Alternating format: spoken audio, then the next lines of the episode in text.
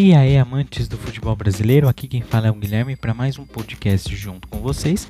E hoje a gente vai falar sobre os estrangeiros em campo, nos nossos clubes de coração, nos nossos times, enfim, vamos falar do domínio deles. Gringos como Kahneman, Rascaeta, o Borré que pode estar chegando no Grêmio ou não, quem sabe se teremos mais reviravoltas, mas enfim. Então não esqueça de seguir a gente no nosso site, no fundo da rede.excite.com.br videocast Lá você encontrará nosso blog, nosso podcast, nosso videocast, enfim. Nossas mídias sociais também, não esqueça de seguir a gente. E é isso, muito obrigado. Não se esqueça, a gente se vê ou se ouve por aí.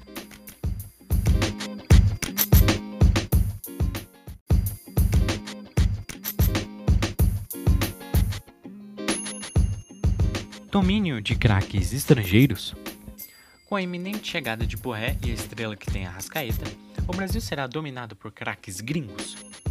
Com um ok dado por Rafael Borré, a diretoria do Grêmio, o nível de jogadores no Brasil cresce exponencialmente. O colombiano de 26 anos tem um grande potencial em seu futuro e é considerado um dos maiores craques sul-americanos atualmente, e com Diego Souza darão muito trabalho contra seus adversários. Vamos deixar aqui uma boa observação para os torcedores do Grêmio ficarem bem contentes. Além de Borré, o tricolor ainda confirmou recentemente a contratação de Rafinha para assumir a titularidade da lateral direita e deixar a defesa tricolor do tricolor gaúcho mais forte ainda. Voltando ao domínio dos jogadores gringos, Arrascaeta, Borré, Nath Fernandes, Atlético Mineiro, ex-River Plate e entre outros estão dominando a atenção dos clubes e dos torcedores no Brasil, por todo o seu talento pelo que fizeram em seus outros clubes. Preços. Isso influencia bastante na decisão desses clubes em realizarem esse tipo de contratação, principalmente na América do Sul, onde nós imaginamos essa categoria de contratação em clubes como Flamengo, River Plate e Palmeiras. Gringos e o quanto são valiosos. Um dos maiores gringos assim no Brasil de valor, vocês até devem imaginar que é o De Rascaeta Flamengo com 15 milhões de euros. Soteudo, do Santos, 8 milhões de euros. Kahneman, Grêmio, 4,8 milhões de euros. Aí vem Casares, Corinthians, Benítez, do São Paulo, Gomes, do Palmeiras. Todos esses com 3 milhões e meio de euros valendo aí, lembrando que, são, que o Benítez ainda vai ser anunciado pelo São Paulo. Cuesta Internacional 3,2 milhões de euros, a mesma coisa para Saravia, também do Internacional, 3,2 milhões de euros. E a mesma coisa também para Angelo Arauz, do Corinthians, com 3,2 milhões de euros, aí o seu valor. E Germancano, Vasco da Gama, com 2,6 milhões de euros. Alguns renderam muito e hoje são essenciais para seus clubes de modo que suas presenças no time titular sejam incontestáveis.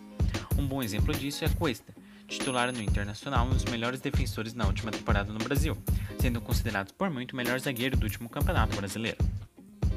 Na mesma linha, nós seguimos ao falar de Gustavo Gomes do Palmeiras. O xerife paraguai está em uma gigantesca ascensão desde que chegou do Milan, por empréstimo e hoje mostra o porquê chegou para ficar.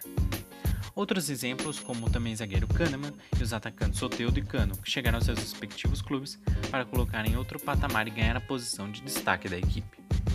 Em casos completamente contrários, temos Arauz no Corinthians. O chileno custou em torno de 17 milhões aos cofres do Corinthians e não rendeu. Eu diria nem 2 milhões do que foi investido. Casares, outro exemplo, é no mesmo time e só fez poucas atuações de peso, e por mim não vale uma possível renovação, já que ele veio de empréstimo do Atlético Mineiro, mesmo o time precisando de jogadores nessa posição.